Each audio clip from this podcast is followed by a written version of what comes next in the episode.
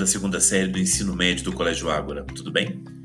Vamos agora, nesse podcast, falar sobre o modernismo no Brasil, sobre como foram seus primeiros anos, como foi a Semana da Arte Moderna, qual a importância dela para a transformação da arte brasileira e também falar um pouco sobre o desenvolvimento do modernismo no Brasil. Aqui é o professor Walton, da disciplina de História da Arte, e chegou a hora do nosso podcast. Vamos lá?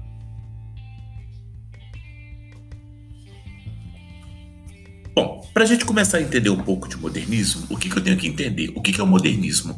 O, moderni o modernismo foi uma tentativa uh, de se modernizar a arte brasileira, de se valorizar o que era feito no Brasil, valorizar a arte genuinamente brasileira. Ela começa com o movimento em São Paulo, com alguns artistas, e acabou transformando a arte de uma maneira muito forte. Né? Quando a gente fala de modernismo no Brasil, a gente vai estar falando principalmente da Semana da Arte de 1922. Mas antes é muito importante a gente lembrar de uma data, 1917. Em 1917, a artista, a pintora Anita Malfatti, ela realizou uma exposição chamada Exposição de Pintura Moderna. Foi a primeira vez, literalmente, que em terras brasileiras o termo moderno foi utilizado para fazer arte. Gente, eu estou falando de 1917. Eu estou falando de um tempo onde as pessoas estavam com uma visão muito voltada para a pintura clássica, a pintura acadêmica. O novo, moderno, transformador ainda não fazia parte dos grandes salões brasileiros. Pois muito bem, quem foi a Anitta? Anitta ela nasceu em 1889 né? Ela foi professora, ela foi desenhista, ela foi ilustradora, ela foi gravadora, mas ela se destacou mesmo foi como pintora. Inclusive, eu gosto muito da Anitta e eu acho que ela é uma pintora, foi uma pintora extremamente talentosa. Quando a Anitta Malfatti expôs as obras dela em 1917, Monteiro Lobato, que era crítico de arte também, fez um artigo chamado Paranoia e Mistificação, onde ele chegou a dizer que a pintura da Anita Malfatti era uma pintura degenerada. Ou seja, ele acabou com a arte da Anita Malfatti. Mas uma coisa importante de ressaltar: ele não disse que ela era sem talento. Ele não disse que a Anita Malfatti era uma mulher sem uh, capacidade artística. Ele só não gostava da forma como ela se expressava. Então surgiu um grande debate acerca disso. Era arte? Não era arte? Era moderno? Não era moderno? Era belo? Era feio. Então, isso causou muito espanto, causou muito debate entre os artistas. Inclusive, Mário de Andrade esque escre escreveu, nossa, quase não sai, escreveu uh, um artigo no jornal defendendo isso, defendendo a pintura moderna, defendendo a modernização da arte brasileira. Eles não queriam acabar com a pintura clássica, eles não queriam acabar com a arte clássica, mas queriam dar uma nova voz à arte brasileira, queria dar uma nova valorização à arte brasileira. Então, o que, que acontece? A Anitta Malfatti, ela acaba abandonando aquela estética tradicional, ela acaba abandonando aquela estética que a gente já conhece e aborda uma estética completamente nova. Inclusive, essa estética, ela começa a aprender porque ela foi estudar fora. Ela foi para a Europa, ela esteve nos Estados Unidos, então ela começou a ter contato com novas ondas estéticas, novas, literalmente, formas de pintar. Aí o que acontece? São Paulo é uma cidade pequena, né, gente, naquela época. Então, durante a exposição dela, quem que ela conhece? Ela conheceu o Mário de Andrade. Né? O Mário de Andrade, pessoal, acabou a defendendo, como eu falei para vocês, e a Anitta acabou conhecendo o Mário de Andrade, o Oswald de Andrade, conhecendo a Tarsila do Amaral e o, meu, o Menotti Del Pique, tá? Não é o César Menotti Fabiano, não. Menotti Del Pique, que foi um pintor, um artista uh, paulista, né, um artista brasileiro, que acabou sendo muito importante para a formação da Semana da Arte Moderna. Se vocês forem pegar lá na página 45 do livro de vocês, lá tem uma figura que fala sobre antropofagia. Antropofagia é o canibalismo. Quando eu falo de antropofagia, antropófagos, eu estou falando de canibalismo. Então, essa antropofagia aconteceu na arte moderna, mas eu vou falar dela daqui a pouquinho. Vou segurar um pouquinho. Então, vamos lá. Diferentemente da Anitta Malfatti, cuja modernidade já estava evidente e amadurecida, uh, na, na, exposição da Semana de Arte Moderna, que aconteceu em fevereiro né, de 1922, nos dias 13, 15 e 17. Tá? Nos dias 13, 15, 17 e 22 aconteceu a exposição conhecida como Semana da Arte Moderna. Quem que bancou esse evento? Quem que financiou?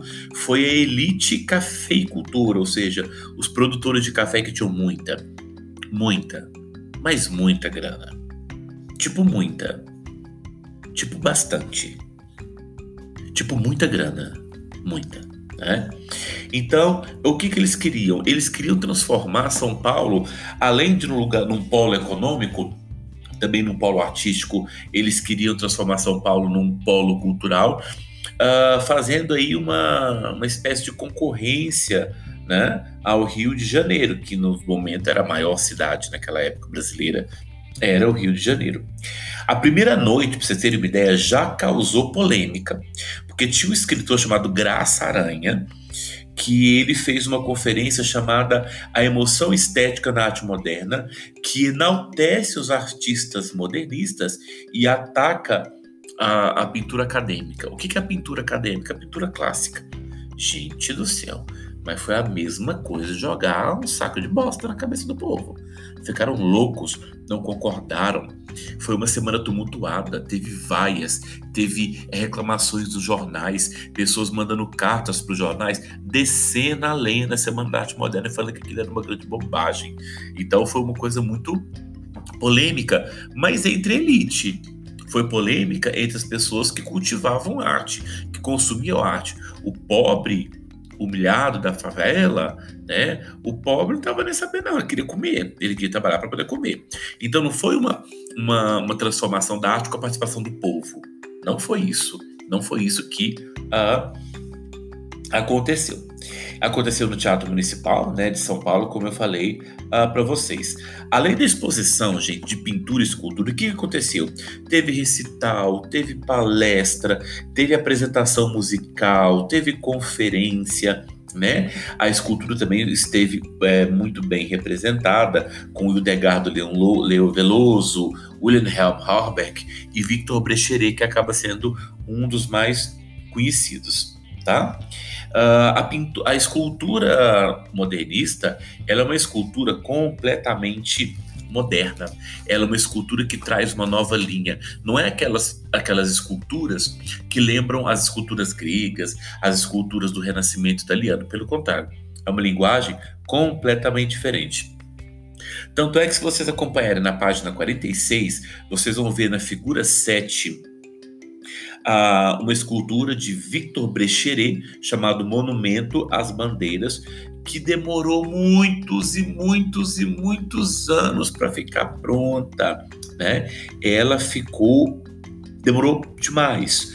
Então eu vou falar um pouquinho para vocês quem foi Victor Brecheret. Tá? As suas obras chamam atenção porque elas são muito grandes e têm curvas muito marcantes. O Brecheret não era brasileiro, tá? Ele era italiano, mas ele veio para o Brasil ainda muito jovem. Ele estudou numa escola, o Liceu de Artes e Ofícios de São Paulo, e ele ainda foi muito jovem ali entre 1910 e 1920 estudar na Europa. Quando ele volta no Brasil, ele se une aos grupos modernistas, né? A esses artistas que queriam dar um novo tchan para a arte brasileira. E ele apresentou 12 uh, ah, obras né? A comparação dos trabalhos expostos na semana, como o Soror Dolorosa, que é a figura aí que vocês vão ver, a figura 6 na página 46, e o Monumento à Bandeira, que foi sua obra mais famosa, ela está localizada ao ar livre, tá? Lá no Parque do Ibirapuera, lá no Parque do Ibirapuera, em São Paulo tá? E é uma obra imensa, gente, imensa. Eu tive música. Quem foi o grande representante da música? Eu tive uh, Heitor Villa-Lobos, que é o mais famoso, mas eu também tive a pianista Guilmar Novaes, eu tive Hernani Braga, mas quando eu falo da Semana da Arte Moderna, o nome que mais se destaca na música brasileira, ou pelo menos é o mais conhecido, é Heitor uh, Vila Lobos, tá?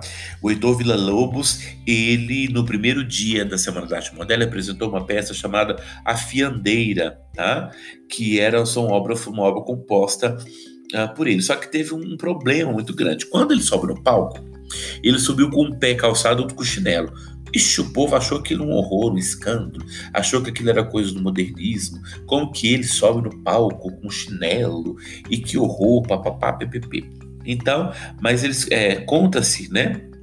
Que ele estava com uma unha machucada. Alguns falam que era uma unha encravada. Então, por isso que ele foi com o com o pé calçado e o outro com o chinelo. Não foi nada para chocar, não. Não teve nada disso. Bom, então a Semana da Arte Moderna foi muito forte para a arte brasileira. Ela literalmente transforma a arte brasileira, tanto era tão forte que lá na década de 60 e de 70, um movimento artístico chamado tropicalismo vai revisitar esse monumento, tá? Esse movimento da semana de 22. É bem importante a gente lembrar de Tarsila do Amaral, né, que foi namorada, né, foi casada com Oswald de Andrade. A Tarsila era pintora, o Oswald de Andrade era escritor. A Tarsila que fez aquela obra clássica que todo mundo conhece, que é o Abaporu, aquele homem sentado de lado com um pezão grande. O que significa Abaporu? Significa o homem que come ou significa aquele que come. Ele é um símbolo do antropofagia cultural brasileira, ou seja, vamos comer o que tem de cultura fora, vamos pegar só o que é bom para nós para fazer com que a nossa arte cresça. Na página 47, meninos, tem aí três QR Codes, um que fala sobre um documento sobre o Manifesto Antropófago, o outro tem um programa de TV que fala sobre essa questão da Semana da Arte Moderna e a música, a canção Fiandeira. Eu gostaria muito que vocês fizessem, uh, acessassem esse QR Code, que eu acho que vai enriquecer muito uh, o estudo de vocês. Tá? Vai enriquecer bastante. Aí eu tenho na página 47 ainda Uh, a estátua de Borba Gato e o Monumento das Bandeiras são pichados em São Paulo. É interessante que vocês leiam como que o brasileiro ainda não tem muito apreço pela cultura e pela arte. Lá em São Paulo, por exemplo, eu conheço esse monumento no Mirapuera. Ele fica ao ar livre, assim como uma praça que fica próxima ao Museu da Língua Portuguesa. Existem muitas esculturas de, de artistas famosos esculturas modernistas que ficam ar livre. Aí muitas delas sofrem pichações, algumas até foram roubadas, quebradas e uh, danificadas. Lá na página 48, nós temos o desenvolvimento modernismo. Como que se deu isso? Gente, o modernismo ele foi um movimento em que se estabeleceu uh, no país de forma interdisciplinar. Teve modernismo na literatura, teve modernismo no teatro, teve modernismo na música, na dança e nas artes visuais. Então, Walter teve modernismo em tudo e em tudo que você imaginar. Literatura, dança, teatro, música, pintura, escultura, tudo que era artístico teve influência da Semana da Arte Moderna, né? Uh, isso foi muito forte para a literatura, para a cultura brasileira. Muito, muito, muito, muito forte. Transformou a arte uh, brasileira. Outra característica mais formal, mais clara do modernismo é apontar a ruptura com a tradição das academias da arte ou anti-academicismo proposto pelos partidos modernos. Ou seja, deixa de lado a pintura clássica, Deixe de lado a arte clássica e vamos criar uma arte nova, uma arte brasileira, uma arte é, criativa, totalmente brasileira. Eu tenho aí a valorização, pessoal, uh, dos índios, que são vistos pela estética moderna como os brasileiros legítimos. Eu vou ter o nacionalismo, né? Essas coisas ufanistas. Uh, surge aí uma valorização das cores brasileiras, da mata, da vegetação. Uh, uma valorização da arte genuinamente brasileira, né? Ao mesmo tempo se valorizava muito a cultura popular, se valorizava muito o folclore, se valorizava muito a cultura do povo, não aquela dos grandes centros, dos ricos, mas sim a cultura das pessoas mais pobres, né? O modernismo ele buscava absorver as culturas estrangeiras e transformar em arte própria. Isso de pegar as culturas estrangeiras e transformá-las em arte própria é o que nós chamamos de antropofagia cultural. Na página 48, a figura 8 mostra uh, a, o quadro chamado Antropofagia, né, que parece uma mistura de O e ao quadro A Negra, que são duas obras de Tarsila do Amaral. A Tarsila do Amaral, pessoal, é muito fácil de você identificar. Ela tem uma obra muito geométrica, ela tem obra com cores muito chapadas e muito fáceis de você se identificar. Essa figura 9, aí na página 48, vocês é, chama-se Operários. Essa obra eu a vi, pessoal, ao vivo, lá no MASP, São Paulo. É uma obra lindíssima. Ela é uma obra impressionante. O que, que tem nessa obra aí? Uma crítica, uma severa crítica aos, uh, ao trabalho. Você vê que aí eu tenho ao fundo o, uma, indústria, né, uma empresa, uma fábrica, e aí esse monte de trabalhadores. Quem são esses trabalhadores? Eles têm vida? Quem são essas pessoas? Se vocês algum dia tiverem oportunidade de ir a São Paulo, não deixem de ir no MASP. Ah, lá no MASP tem um, umas pinturas da Tarsila do Amaral. É, lá, lá recentemente teve uma exposição dela, inclusive, muito famosa que valeu muito a pena. Não sei se vocês sabem, mas a pintura Abaporu, que é um símbolo brasileiro, não pertence ao Brasil, pertence a um museu da Argentina, tá? Não me perguntem por quê, não me perguntem por que, que isso acontece, tá? Outra coisa muito interessante, pessoal, é o Abaporu, como eu falei para vocês, representa a antropofagia, né? E também eu tenho a questão desse movimento conhecido como pau-brasil, que é a essas pinturas nacionalistas, né, que é o período da, do pau-brasil. Inclusive, na época da história, depois eu vou ter o surgimento do, de, de, células fascistas no Brasil, como eram o Plínio Salgado, né, com aquela questão do Anauê, que era uma coisa totalmente nacionalista, né? Eles queriam, era um, uma pegada muito fascista, muito forte. Então, quando você tem Getúlio Vargas que entra no governo do Brasil a partir da década de 30, você tem uma transformação muito forte. Só que a Semana da Arte Moderna aconteceu oito anos antes. Então, tudo que ela quis plantar de bom na arte, ela já havia feito. Né? Essa obra é, Operários, pessoal, ela é meio que se remete, ela faz um diálogo lá com a questão da União Soviética, que inclusive a Anitta Mal, a Tarsila do Amaral foi na União Soviética, e você sabe que ela era totalmente é, socialista, né? Na época era União das Repúblicas Socialistas Soviéticas, não, não tinha mais o nome de Rússia, o nome de Rússia voltou depois que acabou a o socialismo e a Guerra Fria, o bloco capitalista, o bloco é, socialista, ok? Se você observar na página 49, eu tenho, por exemplo, a figura 11, que é um projeto de um prédio que ainda existe lá no Rio de Janeiro, tá? Que é o prédio uh, hoje chamado de Edifício Gustavo Capanema, que era o Ministério da Educação. Lá funcionou o Ministério da Educação. Então aquela coisa cheia de curvas, cheia de arabescos, cheia de detalhes, cheia de enfeite, não existia mais. a, a arquitetura moderna era uma linha limpa, era uma arquitetura objetiva, bem fortemente geométrica. Quem que eu vou ter aí, pessoal? Eu vou ter Lúcio Costa, eu vou ter Oscar Niemeyer, que são nomes que vão fazer a gente se lembrar de Brasília. Né? Brasília é uma obra moderna completamente, é criada arquitetonicamente por Oscar Niemeyer, e toda a parte urbanística, as quadras, as ruas, né, os eixos, foi criado por Lúcio Costa, tá? Aí na figura 12, pessoal, vocês têm o plano piloto de Brasília, que erroneamente a gente fala que Brasília tem o formato de um avião e não é. Na verdade, Brasília ela vai ter o formato de um beija-flor. É como se fosse uma asa de um beija-flor. A gente fala plano piloto, e as pessoas associam avião, tem nada a ver, tá? Então o desenho aí é de plano uh, do plano piloto. E na página 50, a figura 13, e nós temos aí a, o MASP, né, que é o Museu de Arte de São Paulo, que foi criado por uma mulher. Quem desenvolveu o projeto foi uma mulher chamada Lina Bubardi. Só para vocês terem uma ideia, é, o edifício ele é de quase 10 mil metros quadrados e ele tem um vão muito livre. Tá vendo essa parte vermelha da figura? Você tem, você tá vendo que tem dois, uh, parece que pilastras vermelhas, né?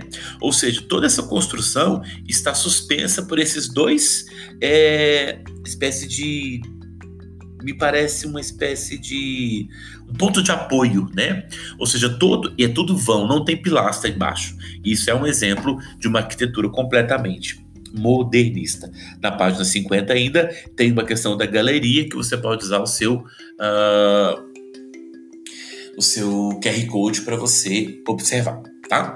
Espero que vocês tenham gostado. Qualquer dúvida pode me procurar e vamos estudar um pouquinho da nossa história da arte brasileira, tá bom? Um abraço, boa aula e até mais.